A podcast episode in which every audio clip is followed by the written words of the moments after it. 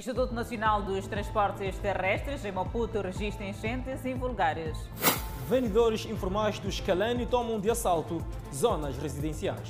Mais de 500 mil alunos aguardados na retoma das aulas presenciais. Presidente da República lança a campanha agrária 2020-2021 na província do Niassa.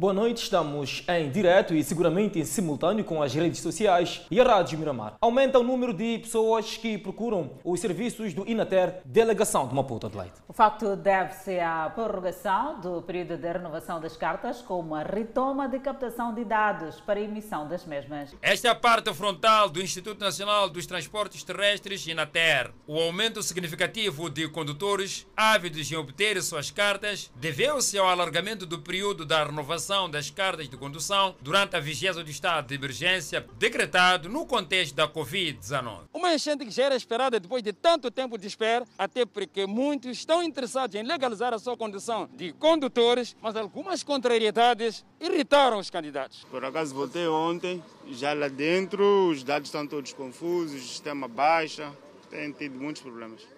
Portanto, não é só problema da enchente, mas também da, da organização lá dentro. Lá dentro, sim. Cheguei aqui, disseram que paguei para pagar, paguei tudo. Disseram que para entrar no outro lado foi, disseram para o outro lado 10. Sexta-feira estou aqui, eu não consegui. verdade é que está difícil. Está difícil, não sei, não sei o que. Está a lutar para entrar aqui. Mas nem todos os cidadãos venham renovar suas cartas. Nesta fila, todos os candidatos às cartas vêm de escolas de condução. O objetivo é fazer captação de dados para a obtenção da almejada licença de condução depois de um período de aprendizado na carteira e na própria viatura. Desde já que soubemos, de, desde março houve o, o fechamento de, da escola de condução devido à pandemia. Então, até então, essa agora. A minha expectativa é de ser atendida a tempo e hora pelo menos até 8, 8 e 30 para poder chegar em casa ainda cedo. O Inater reconhece a problemática e fala de congestionamento de candidatos nas delegações de Maputo e Matola. Porque há uma tendência das pessoas quererem renovar as suas cartas na cidade de Maputo, quando as delegações de viação estão em online. Pode em qualquer delegação uh, de, de, do serviço de viação. Pode ser feita a renovação. Pode ser feita a renovação na Matola, pode ser feita a renovação em Gaza, em Embane. E nós sentimos-nos muito pressionados, principalmente na cidade de Maputo e província de Maputo. Aliás, a nossa equipa da reportagem chegou mesmo a testemunhar o atendimento normal dos vários subsetores da delegação do Inater Maputo. O mercado chiquileno na cidade de Maputo está a alastrar-se para áreas residenciais. Os vendedores dizem que o fato deve-se aos esforços para manter distanciamento no quadro da prevenção da Covid-19. É o mercado chiquelene a ganhar novo raio. Os vendedores começam a ocupar além da área do mercado. Invadem áreas residenciais nos arredores. Ruas e espaços livres foram tomados por bancas. Os vendedores entendem que a área do mercado não é suficiente para garantirem distância de um metro e meio entre si no quadro da prevenção da propagação do coronavírus. Para garantir o distanciamento social, porque o governo, aliás, o município disse que todos nós que somos vendedores temos que nos distanciar a um, a um metro e meio. Então, como colocamos as bancas, as bancas são de um metro, um metro e, e, e a distância é de um metro e meio para que possamos garantir o distanciamento social. É que no mercado está muito cheio. Então, quando o mercado está cheio, não chega para todas as pessoas entrar no mercado. Então, nós preferimos ficar aqui, porque aqui é mais livre, não tem muitas pessoas cheias, não está cheio aqui. E as pessoas preferem mais virem para aqui comprar, porque lá no mercado está muito cheio. Já evitam muito aquelas coisas enchentes lá no mercado que está muito cheio. Dizem também que, embora estejam a exercer venda fora da área do mercado, continuam a pagar a taxa diária devida ao município. Nós pagamos o bilhete porque o bilhete é muito importante porque não só ajuda um, um, um município, mas a nós também, porque IVA ajuda tanto para, a, para fazer escolas, hospitais. Dizem não haver crise de clientela nas áreas agora ocupadas, pois os clientes começam a evitar aglomerações no interior do mercado. Compra. Hum. Eles saem de lá do mercado e vêm comprar? Sim, sim. Então não há crise de clientes nesta área? Não, não há crise de cliente. Hum, não há crise de cliente. Compra mesmo. Só que não há dinheiro, mas compra. Nas proximidades da área do mercado Chiquelene, esta é a única rua que não está tomada pelos vendedores. Isso porque os moradores tratam de impedir instalação de bancas. Não há maneira, só pode ser assim. Para andar. O mercado Chiquelene teve mexidas ligeiras no quadro da reestruturação dos mercados empreendida pela autarquia da cidade de Maputo. Mais de 500 mil alunos da sétima classe e Educação de Jovens e Adultos regressam à escola a partir desta segunda-feira. O Ministério da Educação destaca que tudo está a ser feito para garantir o retorno seguro. Alunos da sétima classe e educação de jovens e adultos voltam à carteira depois do interregno para dar lugar à prevenção da Covid-19. Alguns encarregados de educação, como a dona Lina, já preparam os filhos para o novo normal. Tá, tá preparado. Já fui indo lhe ensinando uma e outra coisa que deve se prevenir, usando a máscara no chapa, lavando as mãos, chegando na escola. Está preparada, sim. Muitos ACA se dirigiram às escolas para se inteirar das condições sanitárias e não só. Acho positivo, sim, porque as crianças não, podem perder o ano, né? Não há como, tem que vir à escola, mas já, enfim, gostei da escola como é. Estão a fazer a limpeza como deve ser, gostei. São mais de 500 mil alunos da sétima classe e também da educação de jovens e adultos que retomam as aulas ah, depois da paragem por conta da pandemia da Covid-19. O setor garante que, a nível das escolas, tudo está a ser feito para que as 8 mil escolas em todo o país possam arrancar a partir de 2 de novembro. A partir da próxima segunda-feira teremos a informação de quantas escolas foram aprovadas, mas esse processo, como eu disse, é dinâmico. Podem ser aprovados um número de escolas hoje, no dia seguinte continua a ser aprovado e. Nós o que esperamos é que estas 8 mil escolas tenham capacidade de retomar as suas aulas durante este período do mês de novembro. A situação dos alunos de Cabo Delgado também está a merecer a atenção do setor. À exceção destes distritos, que são praticamente três, que Sanga, Macomia e, e, e, outro distrito mais para o norte, Palma, toda, todos os distritos de Cabo Delgado estão numa retoma normal das aulas. Portanto, o que está a acontecer é que há distritos e cidades que recebem alunos deslocados daqueles distritos. O Ministério da Educação garante que até aqui o processo de ensino e aprendizagem no secundário decorre a bom ritmo e sem registro de casos positivos da Covid-19. Em todas as províncias, as aulas arrancaram normalmente e não temos ainda alguma indicação de um problema de contaminação nas escolas onde se retomaram as aulas. O setor da educação apela à colaboração dos pais para a sensibilização dos seus educandos na observância das medidas de prevenção. E ainda sobre o assunto em alusão, boa parte das escolas primárias da província de Inhambane não apresentam condições exigidas pelo protocolo de saúde para a retoma das aulas presenciais. É já na próxima semana que arrancam as aulas da sétima classe à escala nacional. Em Inhambane, as autoridades dizem que ações estão em curso para que os 42.571 alunos distribuídos em 871 escolas recebam aulas de forma presencial. O setor de educação aqui na província de Inhambane debate-se com vários problemas para a retoma das aulas presenciais no ensino primário. Tudo devido à falta de água em vários estabelecimentos de ensino do nível primário. Na sétima classe, o desafio é que é maior, porque aqui estamos a falar é, de 871 escolas, como me referi, e temos aqui um total de 339 escolas que não têm água. A necessidade de continuar a fazer o mapeamento das escolas sem água. Portanto, como sabemos, a base fundamental para que retome essas aulas é preciso que haja aula, água na escola para poder criar as condições de higiene. A nossa equipe de reportagem visitou algumas escolas primárias de Inhambane. Os responsáveis não quiseram gravar a entrevista por falta de autorização, mas deixaram escapar que o grande problema que registram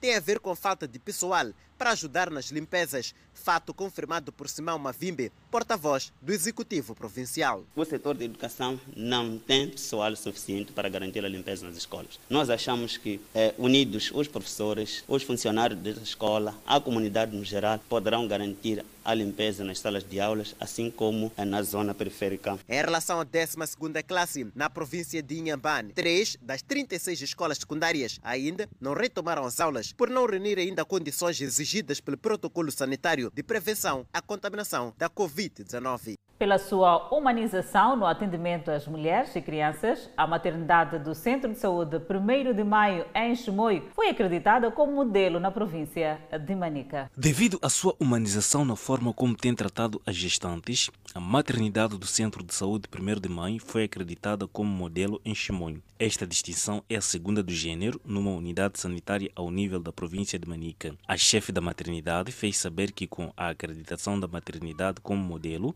foram reconhecidos seus feitos na prestação de serviços seguros, efetivos e humanizados aos seus utentes. Maternidade modelo é aquilo que, é a pessoa ter aquele parto humanizado. A pessoa tem a probabilidade de poder vir com parceiro para poder assistir o parto e poder vir com acompanhante. É verdade que as nossas maternidades não ajudam que a mãe possa estar com parceiro ali mas pode estar com a sogra, a prima, a pessoa mais confidente que a pessoa acha que pode estar com ele, essa oportunidade. Oferecemos águas quentes, a pessoa não traz nada. Isso oferecemos até o momento de parto, a mãe tem essa oportunidade. E dela escolher a posição do parto que ela quer, ela conversa com a enfermeira à vontade e cada mãe na sua cama e temos o separador para podermos ter aquela privacidade que a mãe necessita. A maternidade do Centro de Saúde 1 de Maio, apetrechada com tecnologia de ponta e recursos humanos especializados, vai dar condições para serviços de qualidade, contribuindo para a minimização dos riscos através do aumento das intervenções sanitárias para mulheres e crianças. Toda aquela paciente que nós admitimos entra na nossa maternidade, ela fica conosco até o momento de parto, depois dali mandamos ela para o puerpério, que é a sala onde ficam as mães depois de nascer. Então ela fica aqui conosco 24 horas. Quando ela sai o dia seguinte, ela é feita a palestra antes da alta, depois da palestra, que eu é perguntada como é foi o atendimento, ela poderá falar o atendimento desde a entrada até o dia da alta. Como forma de melhorar o atendimento nas maternidades, o setor da saúde em Manica conta com o apoio da comunidade para a auscultação. E também temos aquela, aqueles líderes que trabalhamos com eles todos os dias. Então, todos os dias que aparecem, esse está aqui perto do, da zona, aparecem, trabalhamos com eles e aquele problema que tivermos na hora, nós entramos em contato com ele e juntos, possível, podermos sanar mais cedo possível também. Quando entrevistadas pela nossa reportagem, as gestantes afirmaram que o atendimento nessa maternidade melhorou bastante e isso tem se traduzido num bom ambiente junto das parteiras e enfermeiras. O atendimento decorreu da melhor forma possível. Manuela Pedro deu à luz a gêmeos e já recebeu alta e ela sai da maternidade satisfeita porque o atendimento foi agradável. Nasci bem, foi nascido 2,400, esse 2,500. Por dia, a maternidade do Centro de Saúde 1 de Maio tem registrado em média 10 partos, dos quais inclui-se duas cirurgias por dia. E continuamos a falar de saúde. O Observatório do Cidadão para a Saúde submeteu no dia 30 de julho de 2020 uma petição ao Ministério da Saúde exigindo a retirada da proibição da entrada às unidades sanitárias a nível nacional em função da indumentária e aparência do utente. Uma prática recorrente em Moçambique coloca em risco a vida de milhares de cidadãos e viola, deste modo, o direito do acesso à saúde preconizado pela Constituição da República, assim como pelos dispositivos internacionais dos quais Moçambique é signatário. Em menos de um mês, em resposta à petição, o Ministério da Saúde o menino, na sua pessoa, Armindo Tiago, emitiu no dia 17 de agosto de 2020 um despacho ministerial delegando à Direção Nacional da Assistência Médica a responsabilidade de elaborar uma circular que orienta as direções clínicas dos hospitais a não limitarem o acesso dos utentes ao Serviço Nacional de Saúde em função da sua indumentária e aparência. Entretanto, envolvidos dois meses do anúncio oficial sobre esta medida tomada pelo órgão máximo de tutela do Sistema Nacional de Saúde, ainda não foi tornado público o conteúdo das novas orientações e medidas diretivas interno-administrativas a serem aplicadas a nível do Sistema Nacional de Saúde. A chuva que caiu esta quarta-feira na cidade de Nampula deixou casas alagadas e com muito lixo, Atlai. Os municípios pedem a manutenção dos sistemas de drenagem para resolver o problema. Início de uma época que começou a criar danos materiais e humanos nos diversos pontos da cidade e província de Nampula. No bairro de Mohala, onde alguns quintais ficaram alagados e com montes de lixo em consequência das chuvas que se abateram contra esta parcela do país na noite desta quarta-feira, os residentes ficaram irritados por tratar-se de um problema já com barbas brancas. Aqui tem muito problema quando chove. Agora muitas pessoas, principalmente crianças, para esse lixo, as pessoas que trazem de lá, da cidade, para aqui. A falta de contentores para o depósito do lixo, que quando chove invade residências, incluindo a degradação parcial da barreira do sistema de drenagem, são apontados pelas lideranças locais como sendo as causas destes problemas. É uma situação caótica para nós. Ah, nos tempos chuvosos, vivemos felizes no verão, ah, porque aguentamos com o nosso cheiro, mas sem problemas. Quando começa a chover, já é um problema sério. Ah, nós que estamos na margem desse riacho aqui, dessa drenagem, vamos a passar mal. E em cada ano é um pedaço que está a se partir. Eram perto de 11 horas quando encontramos o proprietário desta residência tirando o lixo que foi arrastado pelas águas para o seu quintal. Está ali desde manhã a tentar Uh, aos poucos tirar o lixo, como disse, que uh, foi arrastado pelas águas para este ponto. Até vou pedir neste momento para conversarmos com o mesmo, porque de facto é uma situação que não só uh, é pela primeira vez que acontece, mas vem acontecendo já há bastante tempo.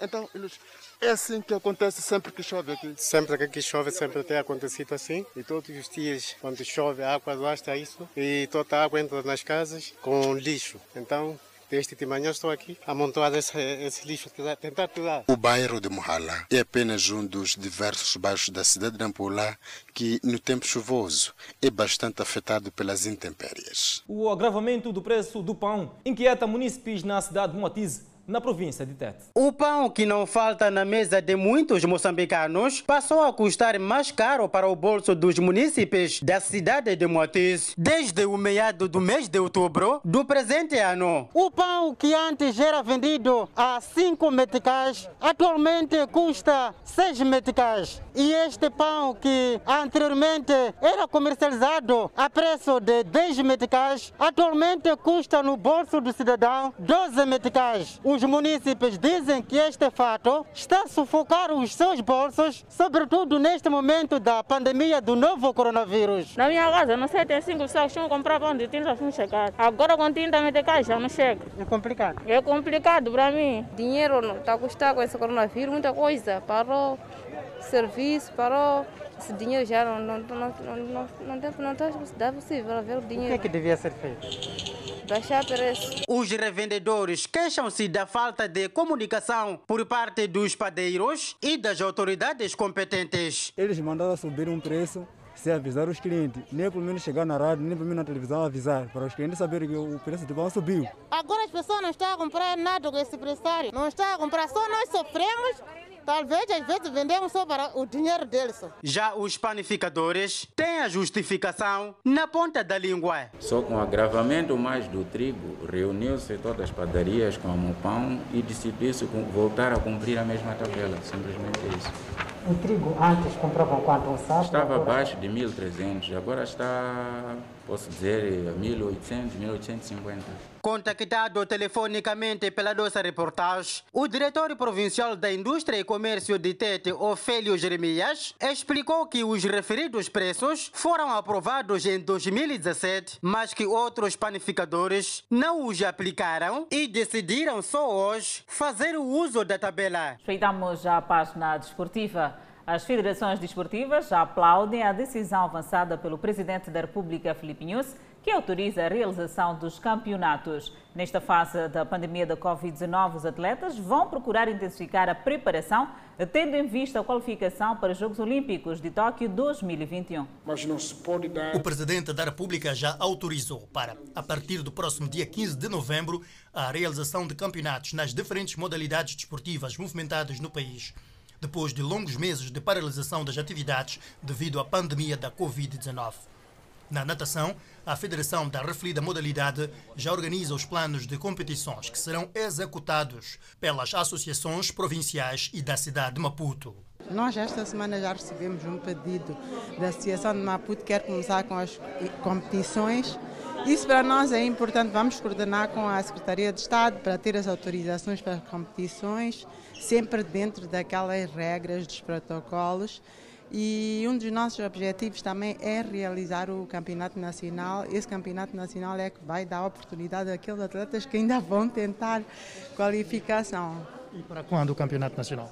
Bom, segundo proposta da época do, do Conselho Técnico, é para ir março ou abril. Os judocas estão já atentos a encarar as competições internacionais que qualificam para os Jogos Olímpicos. E nós estamos já a preparar uh, o, os eventos uh, qualificativos para os nossos atletas que têm que partir a próxima semana para Dakar e, e, e, e Senegal. Uh, Senegal e Camarões para poderem uh, cumprir o, o, o, circuito de, de, de, competições qualificativas para os Jogos, Jogos Olímpicos de Tóquio 2020. Em relação às competições internas, nós, vamos, nós programamos para o próximo ano. Este ano fechamos praticamente a época interna. Os voleibolistas nacionais pretendem recuperar o tempo perdido intensificando os processos de treinamento. Os atletas nacionais de voleibol de praia iniciam este fim de semana com o processo de preparação, tendo em vista a participação dos próximos compromissos internacionais de qualificação para os Jogos Olímpicos de Tóquio, já adiados para 2021. A Federação Moçambicana de Voleibol perspectiva organizar o campeonato internacional com a participação de voleibolistas de Portugal, Marrocos, Zimbábue e outros países da região austral de África, com o objetivo de dar mais ritmo competitivo aos voleibolistas nacionais. Uh, é claro que nós já estávamos com previsão de reinício do treinamento das nossas seleções de, de voleibol de praia, uma vez que com estas aberturas, provavelmente nos próximos meses, uh, também serão abertas as provas de qualificação aos Jogos Olímpicos. Então, tínhamos já agendado este, este mês iniciarmos com, com o treinamento, o que esta medida já vai nos também deixar mais confortáveis. Uh, agora, em relação aos campeonatos nacionais, uh, para este ano praticamente está tudo perdido, uma vez que não tendo sido realizados os campeonatos provinciais, dificilmente poderemos uh, organizar os nacionais. Nas diferentes modalidades, os atletas vão aproveitar os próximos meses para intensificar a preparação com o objetivo de garantirem a qualificação para os Jogos Olímpicos de Tóquio, agendados para 2021.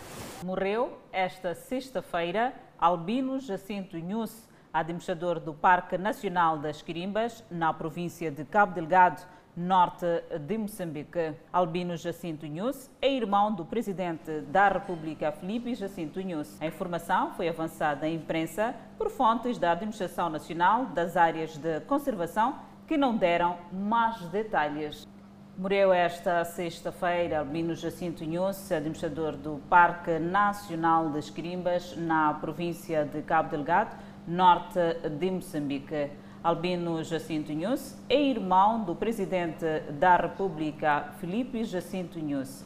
A informação que foi avançada esta sexta-feira à imprensa nacional por fontes da Administração Nacional das Áreas de Conservação que não deram mais detalhes em relação a mais. Pois bem, seguimos com a informação. Desta feita, olhamos para as eleições nos Estados Unidos da América, onde tanto Trump quanto Biden dizem que o futuro do país está em causa nas urnas.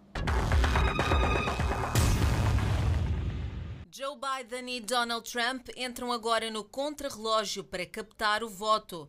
Mais de 60 milhões de eleitores já votaram por correio ou por antecipação. Tanto um como outro apresentam propostas diferentes de governação para os próximos anos, desde a forma como lidar com a pandemia da Covid-19, passando por assuntos ligados à economia, imigração e saúde. Joe Biden e Donald Trump apresentaram propostas diferentes. Os próximos quatro anos estão à porta e vale lembrar o posicionamento de cada candidato em relação a diferentes assuntos.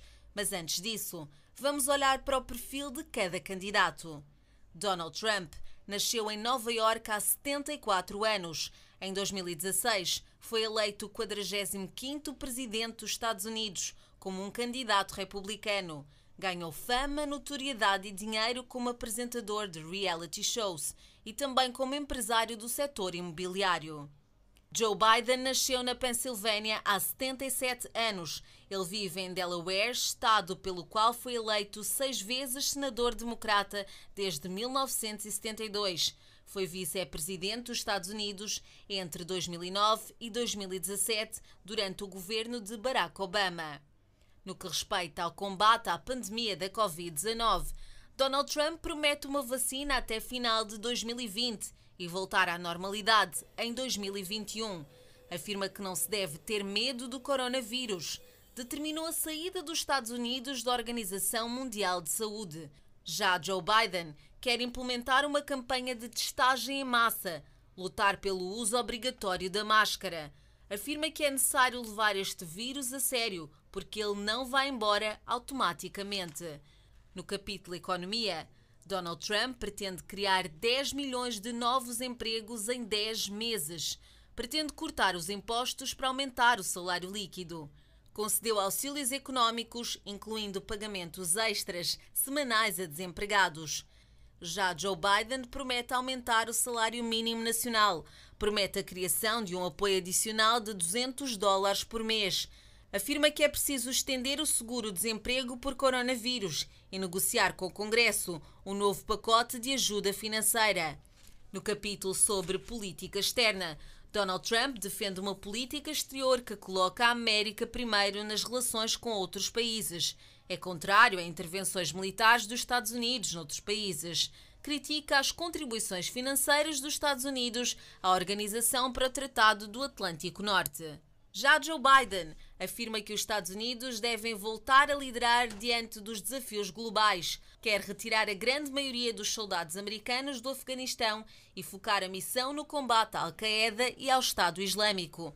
Defende o acordo nuclear com o Irão. As propostas dos dois candidatos centram-se ainda em assuntos como o aborto e o meio ambiente. O que é certo é que os dias correm e a campanha dos dois candidatos, apesar de vários pontos positivos, também foi marcada por várias polémicas. Resta agora saber quem vai decidir os destinos do país. Ainda sobre as eleições, continua o braço de ferro entre os dois candidatos à presidência dos Estados Unidos da América. Joe Biden criticou a afirmação de Donald Trump de que o país havia passado dos piores dias da pandemia enquanto ele fazia campanha no estado de batalha da Flórida.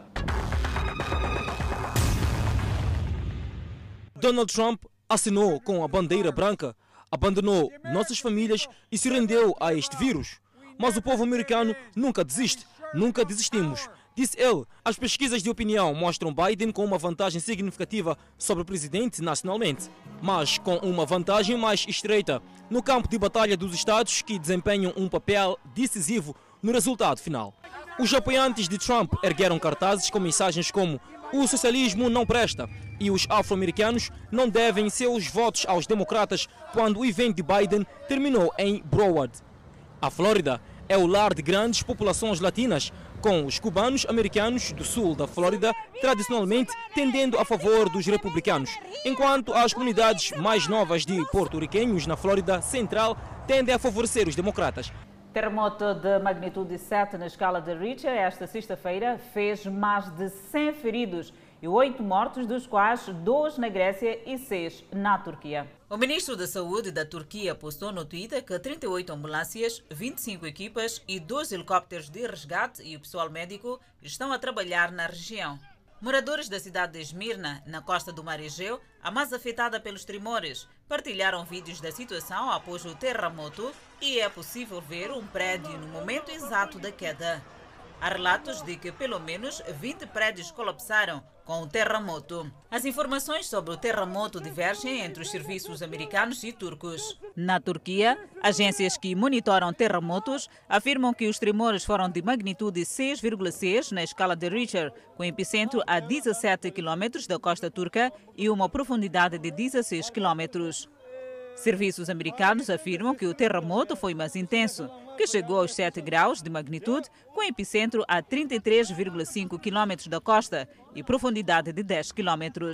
Na Grécia, os moradores das áreas em que o tremor foi sentido foram aconselhados a ficarem dentro de casa. O presidente da República, Filipe Nunes, lança a campanha agrícola 2020-2021 NS. Em Ressano Garcia estão detidos três suspeitos de roubar um caminhão. Vamos ao intervalo e voltamos em instantes. Se lançou esta sexta-feira no distrito de Quamba, em Niassa, a campanha agrícola 2020-2021. O ato acontece numa altura em que o país atravessa por desafios, tal é o caso de terrorismo e seca.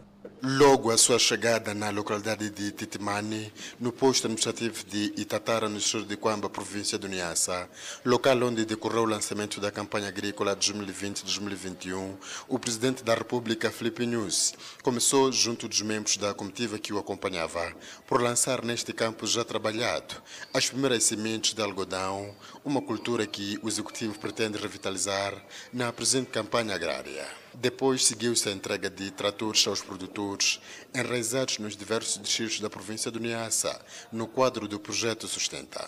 São tratores que vêm ajudar os produtores a aumentar os seus campos de produção, uma vez que, até o momento, parte dos produtores usavam ou então trabalhavam a machamba manualmente. E é com estes tratores que agora passam a trabalhar as machambas com vista a aumentar os níveis de produção e produtividade.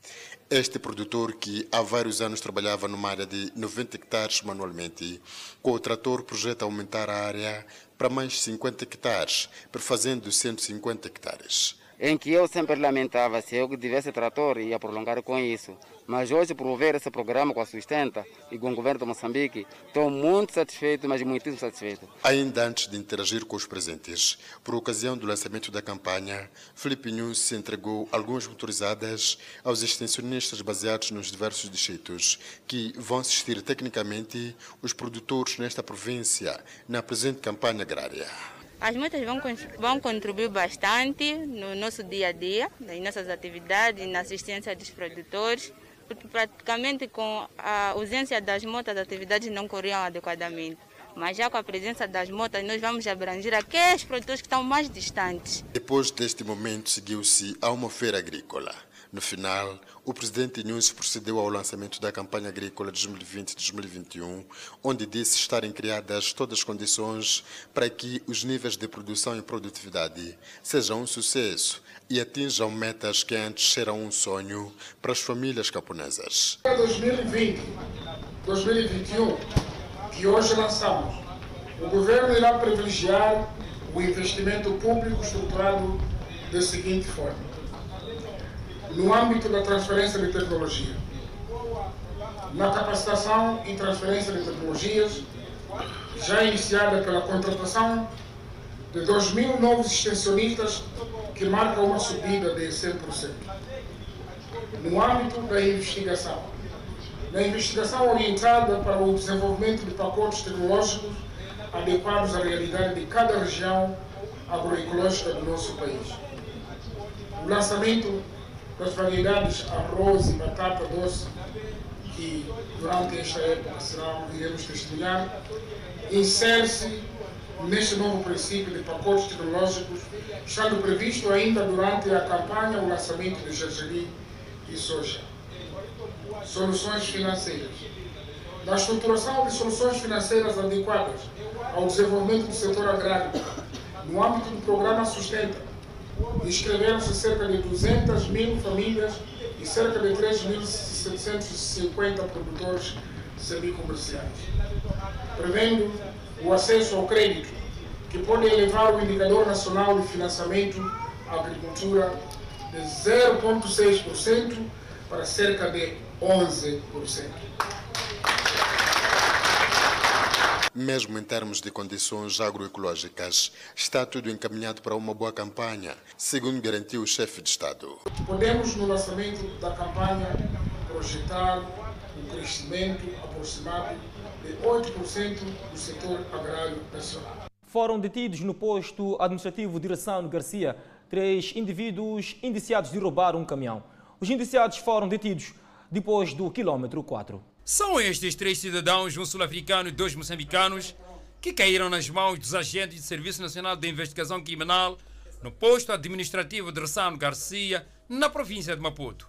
Eles estavam a bordo deste caminhão. Pode não parecer verdade, mas este caminhão, atrelado de grande tonelagem, foi roubado na República da África do Sul. Os indivíduos acabaram sendo neutralizados quando se encontravam a caminho da cidade de Maputo, ao longo da estrada Wheatbank. Trata-se de moçambicanos e sul-africanos cujo jackpot acabou sendo desfeito. Estamos diante de, desta viatura de, de marca Scania, contendo dois atrelados, todos de matrícula sul-africana, eh, a qual foi roubada eh, a mão armada na República da África do Sul eh, no dia 27 de, do corrente mês. Tivemos informações de que a mesma viatura teria atravessado a fronteira do Ressano Garcia aqui e do trabalho realizado do ponto de vista operativo foi possível identificar a viatura no quilômetro 4. É que com a neutralização da gangue, o Cernic teria abortado um negócio avaliado em 2 milhões e 500 mil randes, o equivalente a um pouco mais de 10 milhões de meticais. Os indiciados teriam sido detidos quando tentavam desativar o sistema de segurança por satélite para despistar a investigação. O estranho é que o indiciado passou pela fronteira. Sucede que no, no ato do, do, do, roubo, os mesmos apoderaram-se de todos os documentos da, da viatura. Foi por essa via que houve essa ligeira facilidade em atravessar a, a, fronteira. O motorista, a pessoa que conduziu o caminhão de África do Sul a Moçambique, diz que trouxe o carro para cá a mando de um conhecido seu para entregar a um outro desconhecido em Moçambique. Entregaram-me esta viatura por um amigo e vizinho na África do Sul para vir entregar a Moçambique. Não conheço a pessoa que devia entregar. Mesmo sem conhecer a legalidade da viatura e o valor a receber pelo serviço, o indiciado assume ter aventurado sem receios para Moçambique. Os seus comparsas também esquivam e dizem ter sido convidados por um conhecido para receber alguém que trazia um caminhão da África do Sul. Eu saí com um meu primo, chamado Silva Machel. Ele é que diz está a me pedir para lhe acompanhar até na fronteira, para virmos ter com alguém que está a vir da África do Sul que não conhece aqui em Moçambique.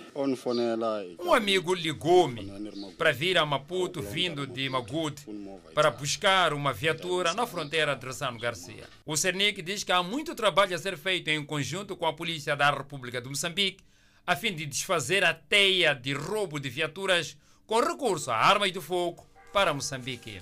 Por outro lado, um adolescente de 15 anos de idade está detido depois de tentar vender uma arma a 130 mil meticais na cidade de Maputo. Um adolescente que, pelas suas palavras, desconhece a dimensão e consequências de suas ações. Olhou para uma arma como forma de ter dinheiro, sem saber que o resultado poderia ser mau. Foi precisamente na Avenida Dom Alexandre, onde o menor foi surpreendido pela polícia depois de ter sido chamado pelo seu amigo para entregar a arma que estava junto com o cliente no momento. Tempos depois, quando o menor chega para interpelar o seu amigo, eis que a polícia fez o seu trabalho. Detido na 14ª Esquadra, o adolescente confessa ter levado a arma no quarto do seu pai. Como é que tu arrombaste a porta do, do, do quarto? Não arrombei, abri com a chave. Sim. Como é que ficaste a saber que o teu pai tinha esta arma? Ele, eu vi ele usando em casa. Ele usando em casa, acho que quando ele comprou estava a testar se funciona ou não.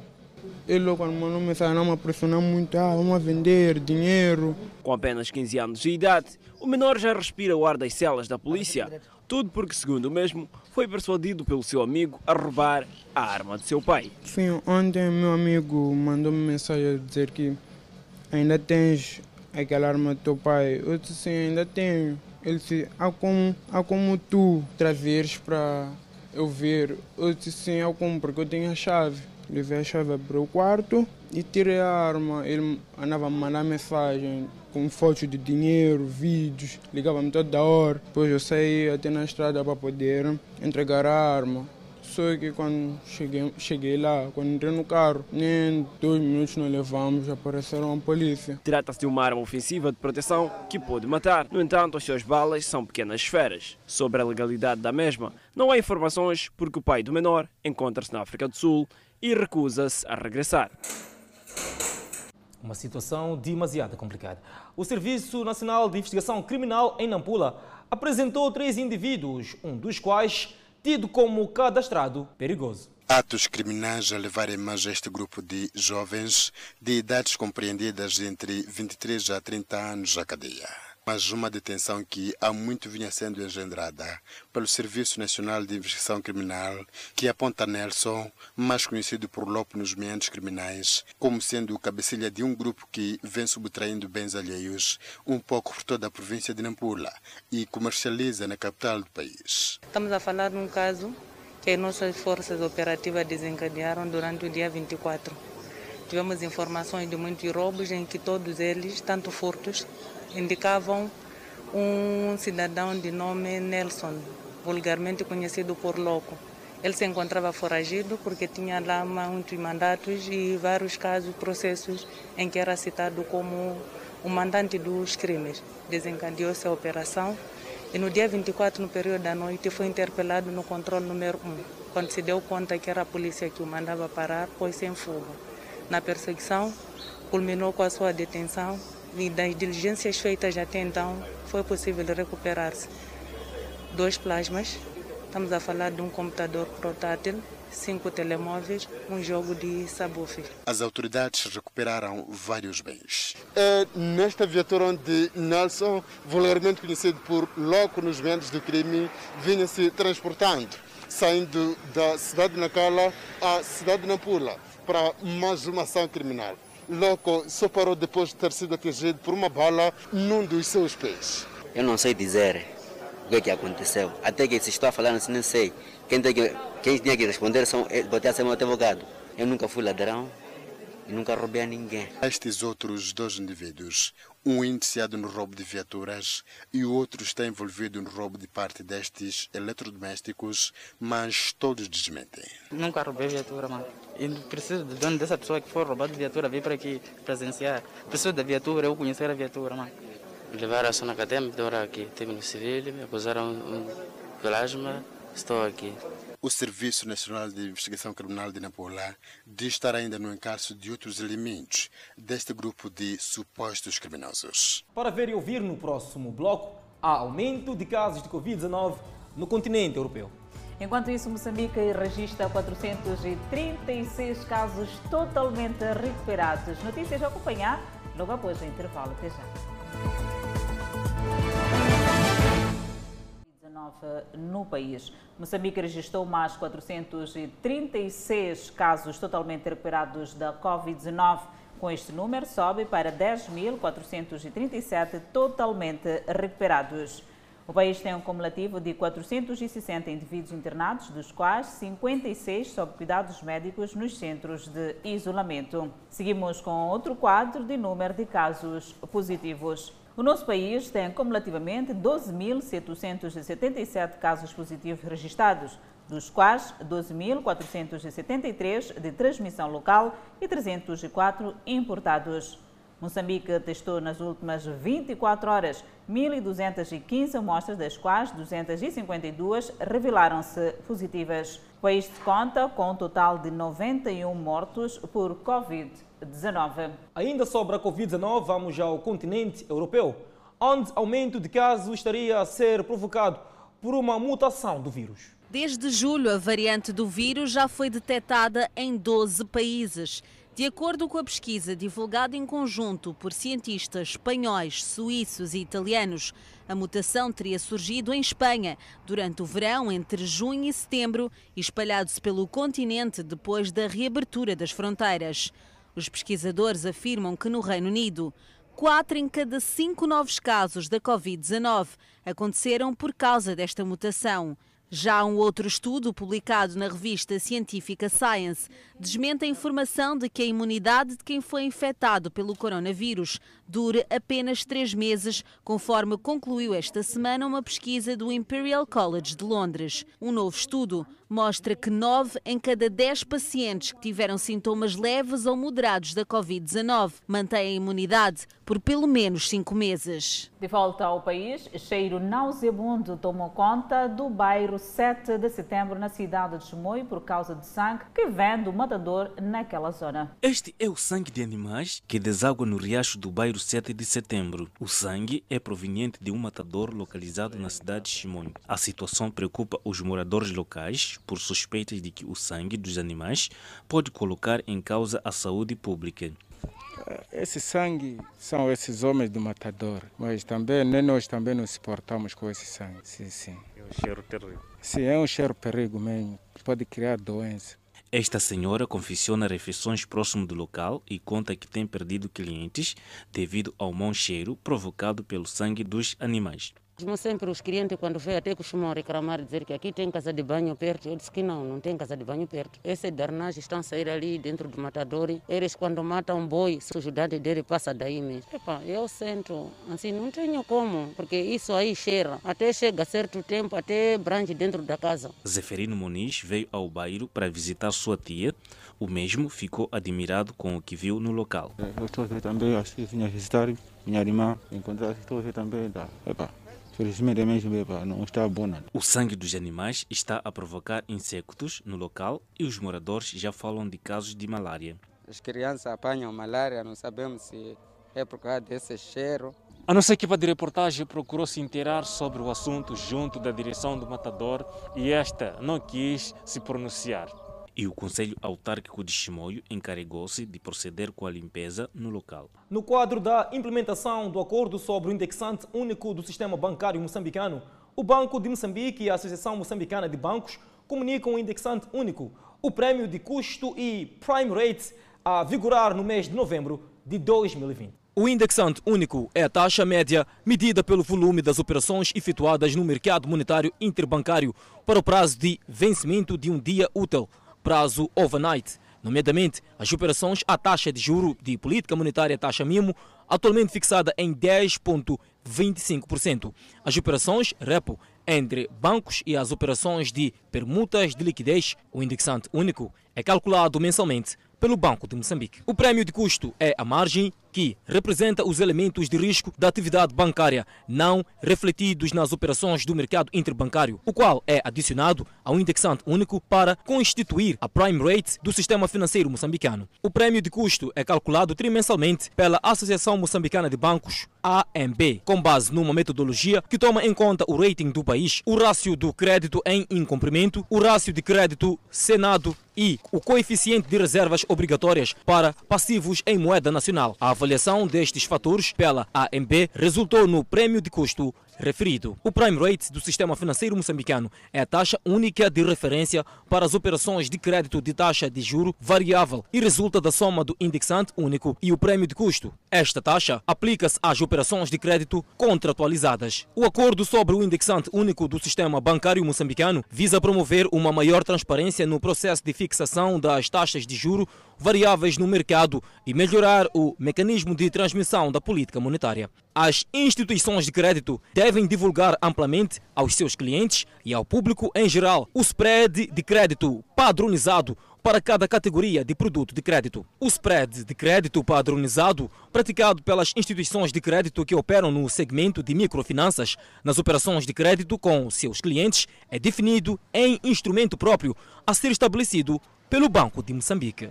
Morreu esta sexta-feira, vítima de afogamento no Dubai, se indica do Colo, o empresário e marido de Isabel dos Santos. A morte do empresário acontece numa altura que a família dos Santos está sob investigação sobre o conhecido Luanda Leaks, que investiga o caso de corrupção. A notícia foi avançada pelos meios de comunicação congoleses e confirmada pelo assessor pessoal do presidente da República Democrática do Congo na sua conta do Twitter. Empresário e colecionador de arte, Sindica Docolo era casado com Isabel dos Santos, empresária e filha do antigo presidente angolano José Eduardo dos Santos, com quem tinha quatro filhos. Tal como Isabel dos Santos, os negócios de Sindica do Colo estavam a ser investigados pela justiça angolana, na sequência das revelações do Consórcio Internacional de Jornalistas, que ficaram conhecidas como Luanda Leaks. A imprensa levanta que a morte de Sindica poderá ter impacto na investigação do Luanda Leaks. Sindica do Colo e a mulher são suspeitos de terem lesado o Estado angolano em milhões de dólares e foram alvo de arresto de bens e participações sociais em empresas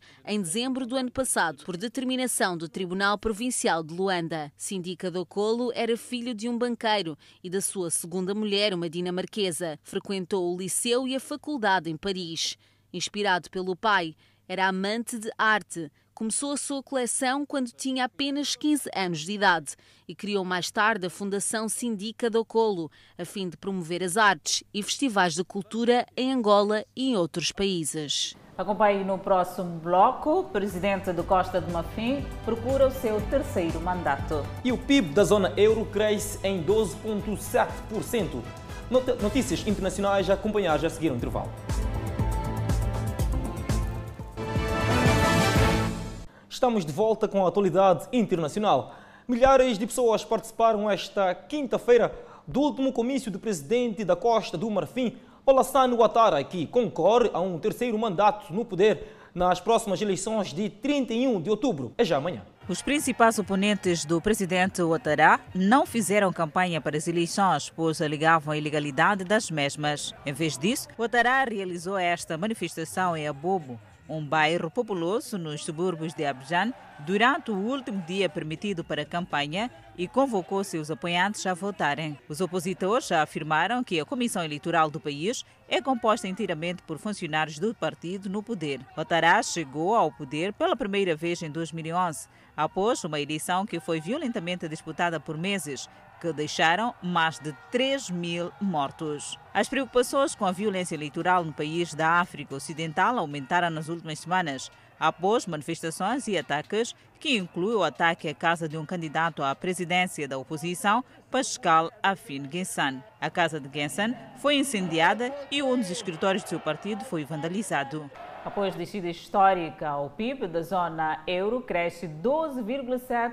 Todavia, novas medidas de restrição no continente levam temores de nova parada da atividade econômica. A economia da zona euro mostrou uma recuperação forte no terceiro trimestre, após tombo histórico entre os meses de abril e junho. O produto interno bruto, PIB, da região registrou uma alta histórica de 12,7% na comparação com o trimestre anterior. Na comparação com o mesmo período do ano anterior, no entanto, o conjunto das 19 economias que usam a moeda comum europeia ainda aponta queda de 4,3% segundo dados preliminares da Agência Europeia de Estatísticas, Eurostat.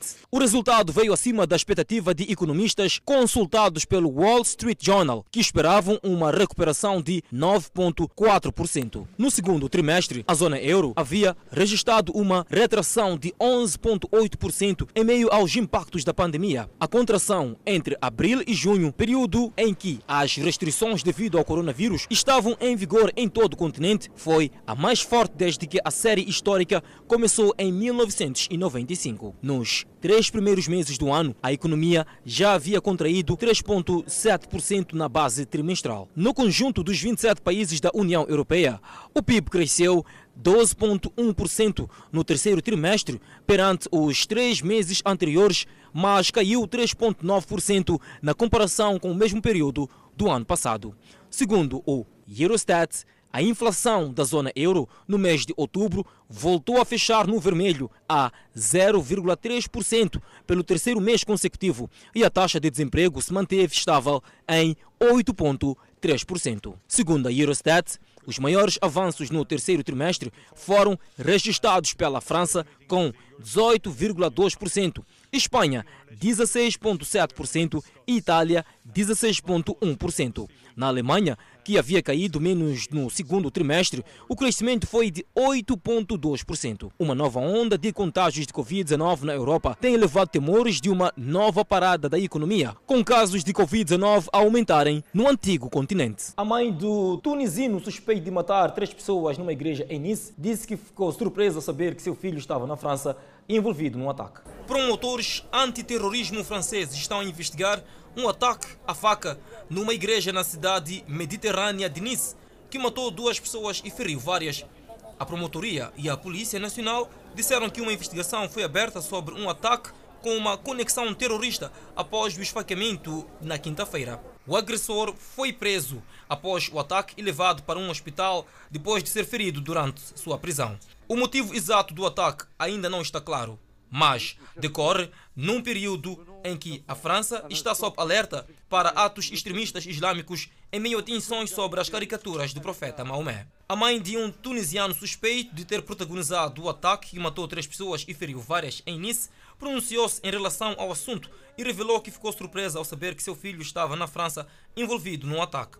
A mãe do indiciado diz que não fazia ideia de que o filho estava a planear algo, apenas estranhou o facto de ele ter viajado para um país onde não conhecia a língua ou alguém. Seu irmão disse que Issaoui informou à família que pretendia dormir em frente a uma igreja e enviou uma fotografia mostrando a Catedral de Nice, onde ocorreu o ataque. O depoimento da família do indiciado foi feito no momento em que a polícia francesa prendeu um novo suspeito nesta sexta-feira, um homem de 47 anos que teria estado em contato com o agressor na noite anterior ao ataque. O ataque foi o terceiro em menos de dois meses que as autoridades francesas atribuíram a extremistas muçulmanos, incluindo a decapitação de um professor que havia mostrado caricaturas do profeta Maomé na sala de aula. As enfermeiras do pavilhão 3 do Hospital São Filipe Nero em Roma trabalham longas horas para atender os pacientes que sofrem de coronavírus. Esta quinta-feira, a enfermeira-chefe Maria Pia Clasadonte teve que obrigar a sua equipa para fazer pausas, depois de terem trabalhado além dos seus turnos na unidade de terapia intensiva lotada. As instalações inauguradas recentemente no maior hospital público multifuncional da parte norte de Roma exigiram a contratação de novas enfermeiras.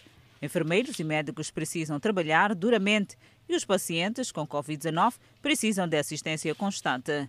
Uma onda de infecções na Itália está a encher os hospitais e fazer com que muitas estruturas de saúde se apressem em encontrar e organizar novos espaços para hospitalizar pessoas com Covid-19 e outras que precisam de tratamento urgente. São Filipe Nero tem atualmente dois pavilhões dedicados aos pacientes com Covid-19 e deve abrir uma nova enfermaria esta sexta-feira. O primeiro país do Ocidente a ser atingido pela pandemia, a Itália, teve uma forte recuperação nas infecções nas últimas semanas. O governo encerrou restaurantes e bares, teatros, academias e piscinas. As autoridades de saúde pública pedem às pessoas que fiquem em casa o máximo possível. Convidamos a um breve intervalo, mas antes, a previsão de estado do tempo para as próximas 24 horas. Pemba 30 de máxima, 23 de mínima. Lixinga 26 de máxima, 14 de mínima. Nampula 30 de máxima, 21 de mínima. Já no centro do país, Teto 37 de máxima, 25 de mínima. E Quelimane 32 de máxima e 21 de mínima. Chimoio com 28 de máxima, Beira 28 de máxima. Vilanculo com 29 de máxima, tal como Inhambane com 29 de máxima. Xaixai 27 de máxima, Maputo 26 de máxima, 22 de mínima. Previsão de chuva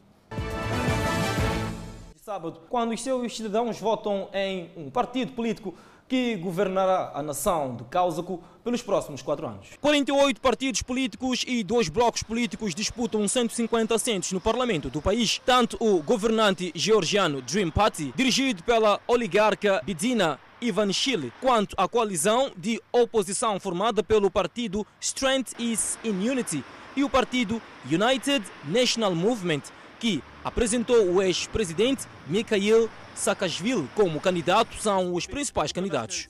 No entanto, é incerto se algum grupo político terá votos suficientes para formar um governo. De acordo com as emendas à Constituição aprovadas em 2020, um partido político ou bloco eleitoral que receba menos de 40 a 54% dos votos totais não poderá formar um governo funcional.